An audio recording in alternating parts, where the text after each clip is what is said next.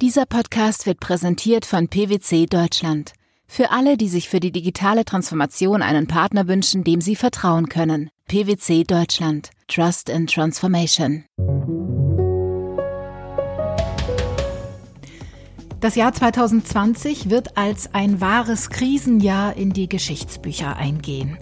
Die Folgen der Corona-Pandemie, die haben vor keinem Lebensbereich Halt gemacht und auch die internationalen Finanzmärkte ordentlich durcheinander gebracht. Wir wollen im FAZ-Podcast für Deutschland heute aber vor allem nach vorne schauen. Das Jahr ist schließlich fast rum. Was können Anleger im neuen Jahr erwarten? Welche Chancen bietet 2021?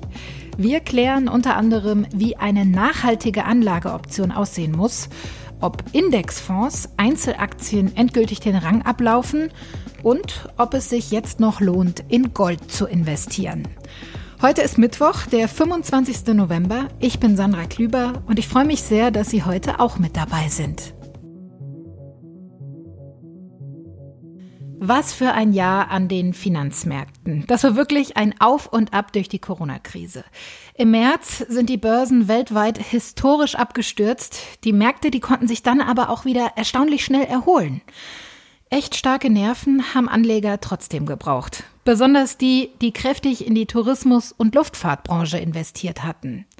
Welche Anlageoptionen im kommenden Jahr besonders vielversprechend sein könnten, das weiß meine Kollegin Inken Schönauer. Sie leitet das Finanzenressort bei der FAZ. Hallo Inken.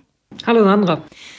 Das war ja wirklich ein turbulentes Jahr. Wie ist denn aber ganz aktuell die Situation an den Finanzmärkten? Gestern zum Beispiel hat ja der Dow Jones für Aufsehen gesorgt und hat zum ersten Mal die 30.000 Punkte Marke geknackt. Ja, daran sieht man, dass äh, die Stimmung an den Aktienmärkten auf alle Fälle immer positiv ist. Mhm. Ähm, das haben wir in den zurückliegenden Wochen ja auch immer wieder gesehen. Du hast es schon angesprochen, teilweise sehr weit runtergegangen, sich dann doch wieder erholt. Die Anleger sind immer bemüht, nach Strohhalm zu greifen und das tun sie auch. Wenn es leichte, gute Nachrichten gibt, wie jetzt derzeit immer diese Nachrichten um die Impfstoffe, dann geht es einfach steil nach oben. Und generell muss man einfach sagen, wer derzeit an den Märkten investieren will, ist am Aktienmarkt einfach am besten aufgehoben. Und das zeigt sich natürlich auch an den Indexständen. Das heißt, es ist jetzt durchaus ein guter Zeitpunkt, seinen Aktienbestand auszubauen? Na, das ist, das, die Frage nach dem Timing ist ja immer die entscheidende bei den, bei den Aktienmärkten. Wenn es runtergeht, dann fragt man sich, sind das Einstiegskurse oder mhm. geht es am Ende doch weiter runter? Steigen die Aktien, fragt man sich, herrje, bin ich jetzt vielleicht schon viel zu spät dran und habe die richtigen Einstiegskurse verpasst? Hinterher Generell, ist man dann immer schlauer, ne? genau, hinterher ist man eben in, in, der, in der Rückwärtsbetrachtung dann immer schlauer. Generell muss man einfach sagen, es gibt ja derzeit auch gar nicht so viele Alternativen äh, zu Aktien. Und ähm, deswegen ist ein Einstieg in den Aktienmarkt immer richtig. Es kommt halt immer darauf an, wo man rein investiert. Und da sollte man ganz besonders aufpassen, dass man nicht in Aktien investiert, die vielleicht schon richtig heiß gelaufen sind und sich da von so einer Stimmung leiten lassen, dass man sagt, es muss ein, ein, eine Amazon oder ein Tesla sein, die jetzt mhm. zum Beispiel in den letzten Monaten auch besonders gut gelaufen sind, dann lohnt es sich einfach ein bisschen genauer hinzugucken und vielleicht auch gar nicht in einzelne Aktien zu investieren, sondern möglicherweise auch in, in Sektoren und sich Branchen anzugucken und das einfach sehr, sehr viel breiter zu streuen. Ja, eine Branche, die ja auch gerade einen richtigen Höhenflug erlebt, ähm, es sind ja Pharmaunternehmen und Biotechnologiefirmen. Du hattest das gerade auch schon angesprochen. Äh, die äh, Kurse reagieren ja zum Beispiel auch sehr sensibel auf gute Nachrichten, was zum Beispiel die Impfstoffentwicklung angeht. Welches Potenzial siehst du denn in dem Bereich auch fürs kommende Jahr? Ja, das sind natürlich ganz spannende Branchen, Pharma und Biotech äh, insgesamt. Das ist nicht nur spannend jetzt konkret wegen der ganzen Impfstoffdiskussion, sondern äh, Pharma und Biotech sind auch deswegen so spannend, weil die Menschen ja immer älter werden und dieses ganze Thema Pharma, Lebensverlängerung, Lifestyle in Bezug auch auf Pharma einfach immer interessanter wird. Die Leute leben länger und leben länger besser und das klappt natürlich auch mit Pharma und äh, Biotech. Deswegen ist das natürlich auch für das nächste Jahr total interessant und war es übrigens auch immer schon in der mhm. Vergangenheit. Das hat man so ein bisschen vergessen jetzt, dass man so denkt, Mensch, alle springen jetzt auf dieses Thema Pharma und, und Biotech.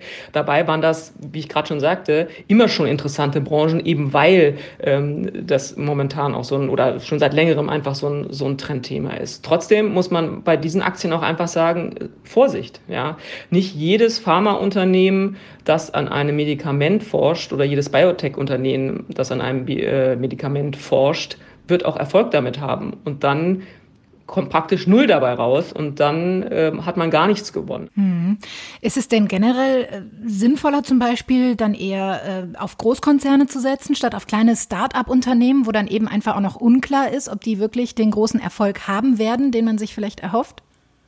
Ja, da muss man sich selber auch so ein bisschen fragen, welche Art von Investor ist man. Also mhm. wenn man Spaß daran hat, eine Art Trüffelschwein zu sein, sage ich mal, dann kann man natürlich auch gucken, sich die Biotech-Firmen angucken und irgendwie finden, Mensch, die haben ein so vielversprechendes Portfolio, ähm, die sind gerade in einem bestimmten Segment vielleicht auch führend. Es geht ja jetzt nicht nur um den Impfstoff, zum Beispiel Krebsforschung ist ja auch so, so ein Thema, was einfach die Menschheit beschäftigt und wo viele nach, nach Medikamenten suchen, die hoffentlich äh, gegen diesen Krebs äh, dann hilfreich sein werden.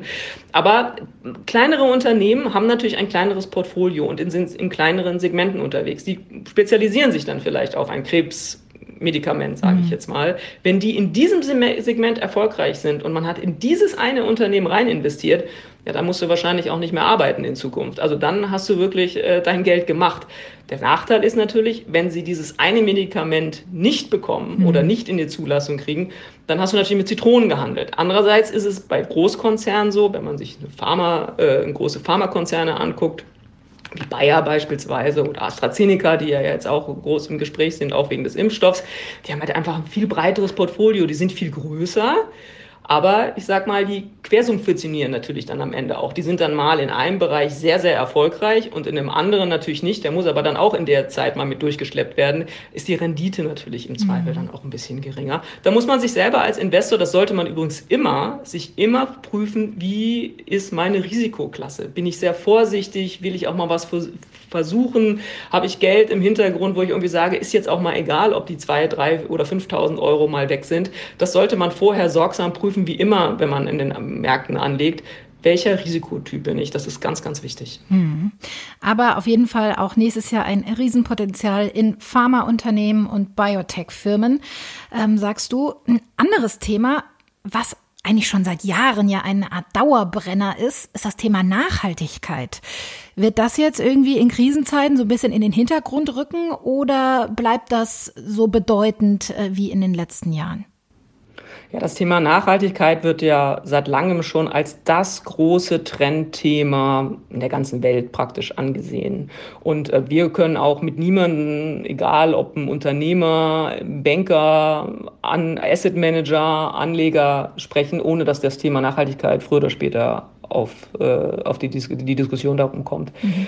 Man muss aber ganz klar sagen, es ist wirklich weitaus mehr als ein Trend. Das ist ein fester Bestandteil mittlerweile aller Anlageklassen geworden. Und wer sich heute als Unternehmen hinstellt und sagen würde, ich versuche nicht nachhaltig zu wirtschaften, wird Schiffbruch erleiden. Und da gibt es natürlich ganz, ganz verschiedene Punkte bei diesem Thema Nachhaltigkeit. Das gliedert sich ja in diese drei Bereiche, die manche schon gehört haben, nämlich dieses ESG, da geht es einmal um das Thema Governance, also gute Unternehmensführung, wie gut ist ein Unternehmen geführt.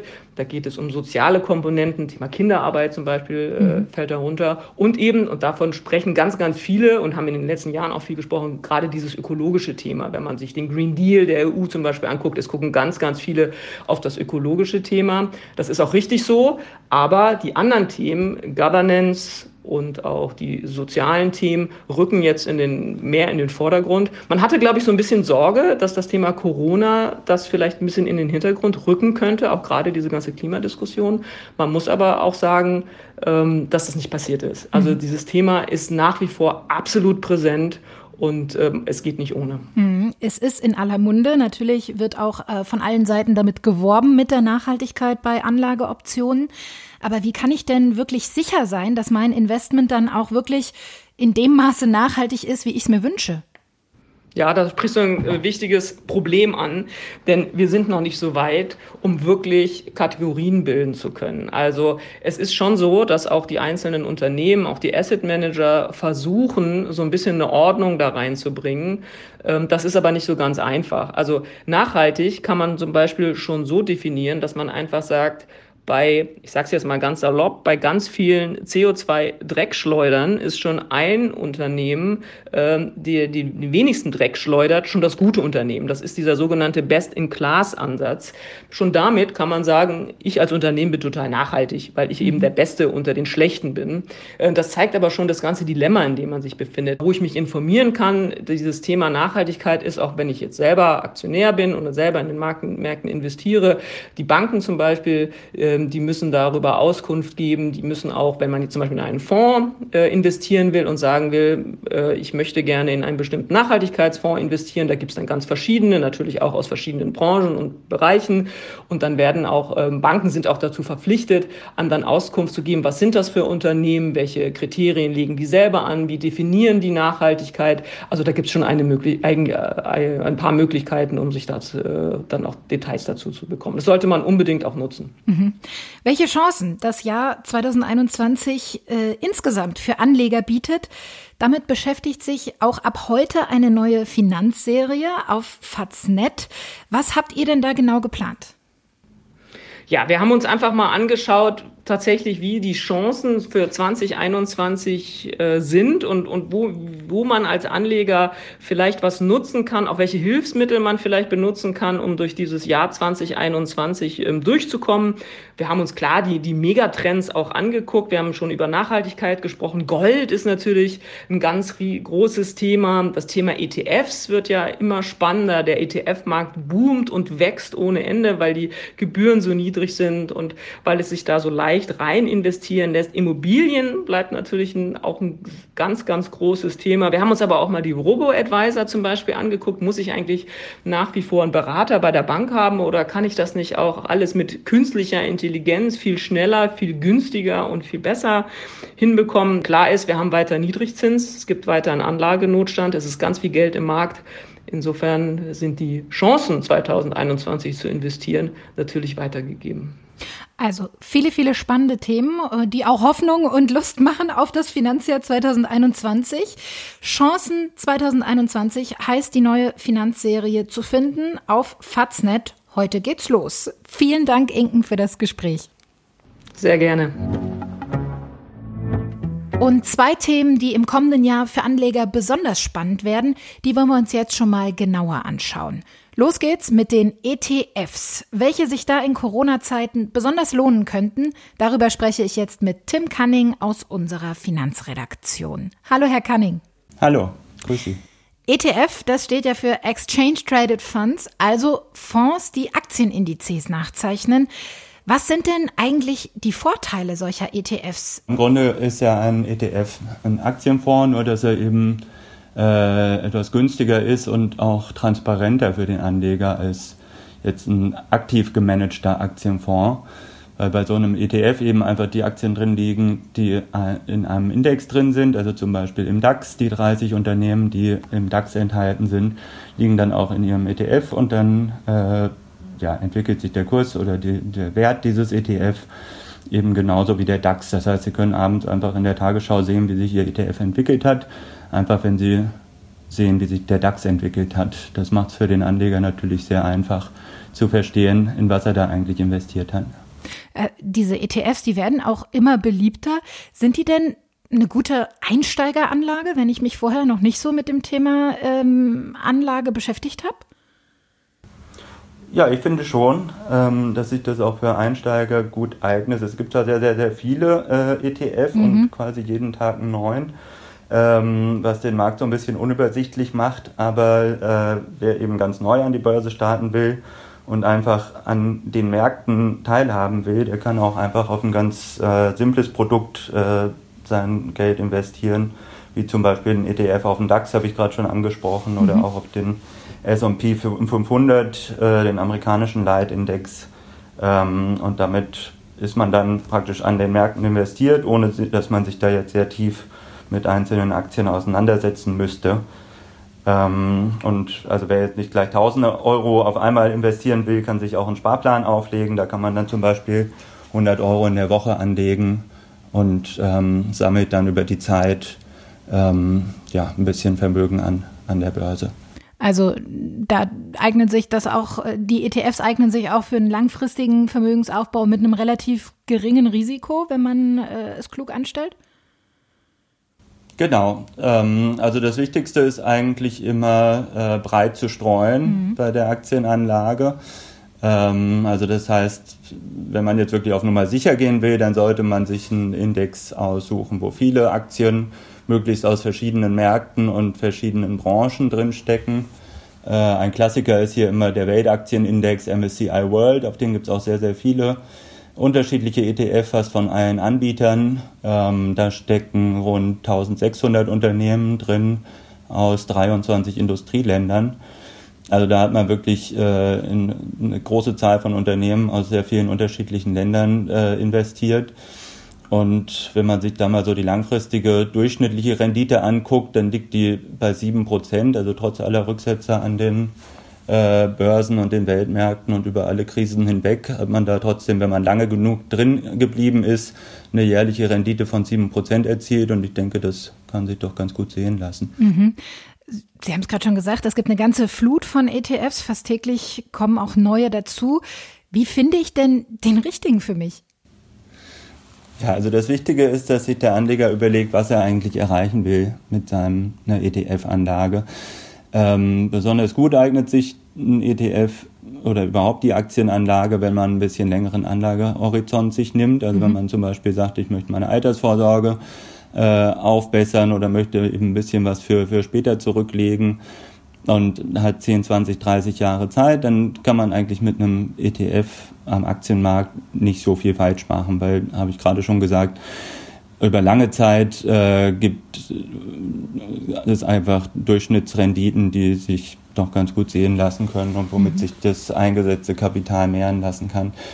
Ähm, wenn jetzt man auf Nummer sicher gehen will, sucht man sich eben den, einen sehr großen, breit gestreuten ETF.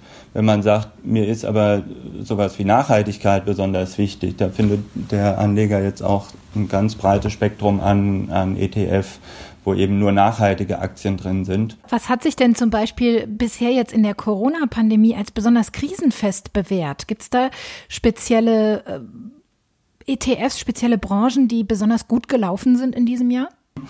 Ja, über lange Zeit hat die Corona-Krise tatsächlich den Markt ziemlich klar aufgeteilt. Ähm, da hat sich gezeigt, dass Gewinner alles ist, was irgendwie mit Zuhausebleiben zu tun hat ähm, oder eben mit Digitalisierung oder Gesundheit. Also ETF, die da in solche Sektoren ähm, investiert haben, sind dann auch besonders gut gelaufen. Am allerbesten ist in diesem Jahr ein ETF gelaufen, der sich auf Videospielanbieter konzentriert. Also mhm. da kann man eben auch sehr spezialisiert dann in einzelne äh, Branchen investieren. Aber auch der Index auf die amerikanische Technologiebörse äh, Nasdaq ist nochmal wieder sehr gut gelaufen, wie schon seit einigen Jahren. Also alles, was irgendwie mit Digitalisierung zu tun hatte ähm, und sich darauf gerichtet hat, dass wir mehr mit dem Computer machen und mehr von zu Hause auch arbeiten, das ist alles sehr gut gelaufen in diesem Jahr. Und die äh, ETFs, die jetzt besonders schlecht gelaufen sind, ist das vielleicht auch äh, so eine Art Geheimtipp fürs kommende Jahr, gerade da jetzt zu investieren? Ja, also als Verliererbranchen haben sich kurz gesagt alle äh, rausgestellt, die irgendwie mit Spaß mit Freunden oder Reisen oder dem Welthandel zu tun haben. Mhm. Ähm, also sehr, sehr schlecht gelaufen sind dieses Jahr ETF auf den Energiesektor, also einfach weil weniger gereist wurde und weniger ja, große Containerschiffe in der Welt unterwegs waren. Oder eben die Reisebranche, sehen wir hier in Deutschland an TUI und Lufthansa, die beide sehr, sehr schwach gerade dastehen. Die haben ein sehr, sehr schlechtes Jahr jetzt hinter sich. Da könnte sich natürlich jetzt auch eine Einstiegschance dann draus ergeben. Also es gibt auch die ersten Experten, die damit rechnen, dass im nächsten Jahr so eine Art Sektorrotation äh, stattfinden wird. Also dass man eben, dass die Anleger vermehrt raus aus den schon relativ teuer gewordenen Technologiewerten jetzt gehen und dann wieder in solche Branchen, die jetzt zuletzt sehr gelitten haben, wie zum Beispiel Reisebranche oder auch den Energiesektor. Mhm. Weil da, durch das da die natürlich jetzt stark gesunken sind, die Kurse, äh, sind die Unternehmen jetzt auch relativ günstig zu haben. Also wer da ein bisschen Lust auf Risiko verspürt, kann da ja. natürlich jetzt auch einsteigen, relativ günstig zugreifen. Muss ich aber auch im Klaren sein, dass äh, da natürlich ja, ein zusätzliches Risiko drin liegt, weil sehen wir auch an unseren deutschen Reisekonzernen, da schwingt auch immer noch die Gefahr von einer, von einer Totalpleite oder dann eben auch einem hohen Kursverlust ähm, mit, je nachdem, wie lange die Corona-Krise noch dauert. Hm, apropos Risikobereitschaft und vielleicht auch Mut, den manche Anleger haben mit dem Blick eben auf hohe Renditen. Was könnte denn im nächsten Jahr für genau diese Anleger noch interessant werden? Ja, das ist eben auch ein äh, Punkt, äh, was an ETF investieren natürlich ganz schön ist. Anlegen kann ja auch Spaß machen, soll nicht nur äh, auf die Rendite geschielt werden. Da gibt es eben sehr, sehr viele äh, Möglichkeiten mit ETF. Die Anbieter sind da sehr kreativ äh, und bieten auch zum Beispiel ETF auf die Cannabis-Branche, womit man dann davon mhm. profitieren kann, dass das in mehreren Ländern jetzt legalisiert wurde oder auf digitales Lernen oder ganz schön finde ich auch einer, der heißt Rise of the Robots. Das heißt, die, also alles, was mit der zunehmenden Automatisierung oder dem, dem, der Zunahme von Robotertechnik äh, zu tun hat. Auf sowas kann man da alles setzen.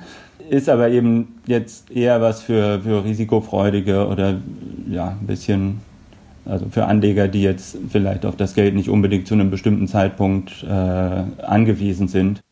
Also ETFs bieten spannende Chancen auch im kommenden Jahr für Einsteiger bis hin zu den erfahrenen und risikobereiten Anlegern, sagt mein Kollege Tim Cunning. Vielen Dank für Ihre Einschätzungen. Ja, vielen Dank. Alles andere als ein neuer Anlageansatz. Im Gegensatz zu den Trend-ETFs, über die wir gerade gesprochen haben, ist die Anlage in Edelmetall, allen voran natürlich das Gold. Trotzdem hat Gold in diesem Jahr einen absoluten Höhenflug erlebt. Der Goldpreis hat neue Rekorde aufgestellt und lag im August bei über 2000 Dollar pro Feinunze. Jetzt gerade sinkt er wieder. Also, ob das jetzt der richtige Zeitpunkt ist zu investieren, das kann uns hoffentlich der Goldexperte und Finanzredakteur der FAZ Christian Siedenbiedel verraten. Er ist mir jetzt am Telefon zugeschaltet. Hallo, Herr Siedenbiedel. Hallo, guten Tag. Die Kurve beim Goldpreis, die zeigt seit dem Sommer doch wieder ganz schön nach unten. Ist der große Boom denn schon endgültig vorbei? Ich würde eher denken, dass es ein vorübergehender Rückgang des Goldpreises ist, weil so die grundsätzlichen Bedingungen für Gold eigentlich weiterhin gut sein müssten. Für Gold ist es immer hilfreich, wenn die Zinsen sehr niedrig sind, weil dann andere Anlagen, die verzinst werden, nicht attraktiv sind im Vergleich zum Gold. Außerdem, wenn die allgemeine Unsicherheit hoch bleibt und die Anleger nach sicheren Häfen suchen, dann ist das eigentlich immer eine gute Zeit für Gold. Das alles müsste Gold stützen. Mhm, gilt ja als die krisenfeste Anlage. Das heißt, es ist auch im kommenden Jahr dann noch eine gute Idee, in Gold zu investieren? Ja, der Preisanstieg von Gold in diesem Jahr war ja zwischenzeitlich ganz außergewöhnlich. Der Goldpreis ist ja von zeitweise 1500 auf mehr als 2000 Dollar je Feinunze gestiegen. Das ist schon was Außergewöhnliches. Mhm. So wird es im nächsten Jahr sicher nicht sein. Also in diesem Jahr konnte man ja mit Gold mehr verdienen als mit den meisten anderen Anlageformen, die es überhaupt gab. Aber es spricht doch vieles dafür, dass der Goldpreis eher wieder steigen wird. Also die Analysten der Deutschen Bank meinetwegen rechnen sogar damit, dass in den nächsten zwölf Monaten der Preis bis auf 2100 Dollar steigen könnte. Das wäre ja doch schon ein ganz ordentlicher Anstieg. Mhm. Für wen eignet sich denn Gold als Investment? Es gibt eigentlich zwei Möglichkeiten, wie man in Gold investieren kann. Es gibt Leute, die möchten gerne zocken mit Gold. Die kaufen Gold und verkaufen es wieder, um Gewinne einzustreichen durch die Preisdifferenz. Das geht eigentlich besser mit Wertpapieren auf Gold, weil wenn man physisches Gold kauft, zahlt man relativ hohe Aufschläge auf den Kauf. Da wollen die Händler auch was dran verdienen. Das lohnt sich dem physischen Gold nicht so sehr, wenn man in kurzen Abständen kauft und verkauft. Was anderes ist es, viele Privatanleger denken auch, sie möchten sich absichern für schwierige Zeiten. Dann kann physisches Gold ein sinnvolles Investment sein.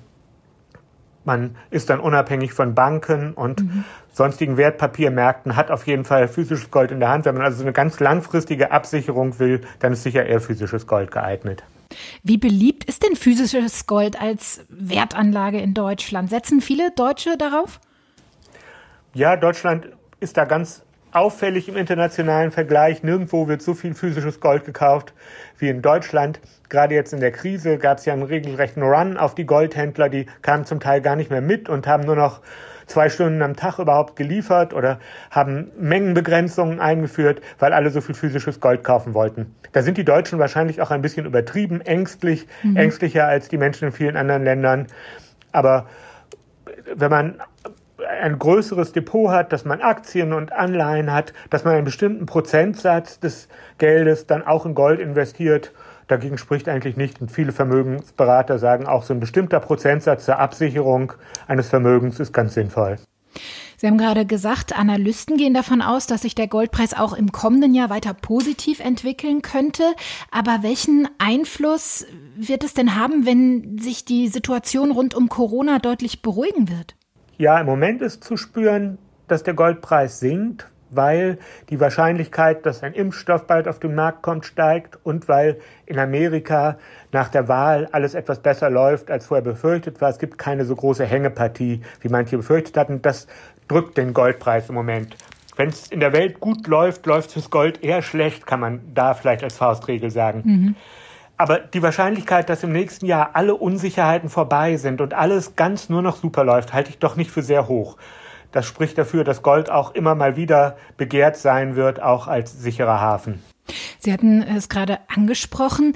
Der Goldpreis, der reagiert ja ganz, ganz sensibel, zum Beispiel auf so eine Nachricht, dass bald ein Impfstoff äh, für Corona auf den Markt kommen könnte. Ja, das ist aber vor allem die kurzfristige Entwicklung. Kurzfristig mhm. reagiert der Goldpreis stark darauf, wenn irgendwo Kriegsgefahren sind oder wenn äh, es Besserungen in der Lage gibt oder auch wenn Corona wieder etwas weniger bedrohlich erscheint. Darauf reagiert der Goldpreis kurzfristig. Aber langfristig sind eher so Fragen entscheidend wie, wie hoch sind die Zinsen, wie hoch sind vor allem die Zinsen für Staatsanleihen, auch in Amerika und in Deutschland. Und je höher die Zinsen dort sind, desto schwächer ist das Gold. Aber in Zeiten wie im Moment, wo noch weiter mit langen, niedrigen Zinsen gerechnet werden kann, ist das eigentlich eher gut fürs Gold. Gold ist ja so ein richtiger Klassiker eigentlich unter den, den Rohstoffanlagen. Gibt es denn da irgendeinen Underdog, der auch ganz spannend werden könnte im kommenden Jahr oder vielleicht auch ein anderes Edelmetall, ähm, auf das man mal einen Blick werfen sollte? Ja, Silber ist auch immer spannend das reagiert immer stärker als Gold. Es ist fast wie so ein Hebel auf Gold. Auch weil der Ausgangspreis niedriger ist als beim Gold natürlich, ist es immer so, wenn Gold steigt, steigt Silber noch mehr und wenn Gold fällt, fällt Silber noch mehr. Wer also gerne zocken möchte, für den ist manchmal Silber sogar das Sinnvollere. Oder auch wer nicht so viel Geld zum Investieren hat. Es gibt viele Leute, die, denen sind Goldmünzen zu teuer, aber die kaufen immer mal wieder eine Silbermünze je niedriger da diese Aufgelder sind, also je weniger der Händler verlangt, wenn man physisches Silber kauft, desto attraktiver ist das. Mhm. Dem, zum Höhepunkt der Corona-Krise, als der Shutdown beim ersten Mal war, waren diese Aufgelder wahnsinnig hoch. Da hat es sich eigentlich nicht mehr gelohnt, Silbermünzen zu kaufen. Das hat sich eher wieder etwas gebessert. Vielen, vielen Dank für Ihre Einschätzungen. Prima, vielen Dank. Trotz der Corona-Pandemie oder manchmal auch gerade deshalb bietet also auch das Jahr 2021 spannende und vielfältige Anlageoptionen. Ab heute finden Sie dazu auf Faznet die Reihe Chancen 2021. Schauen Sie da also gerne mal rein. Da geht es um die wichtigsten Dauerbrenner und Trends im Finanzbereich. Das war der FAZ-Podcast für Deutschland an diesem Mittwoch. Ich bin Sandra Klüber und ich freue mich, wenn Sie auch morgen wieder mit dabei sind, denn dann sieht die Welt vielleicht schon wieder anders aus.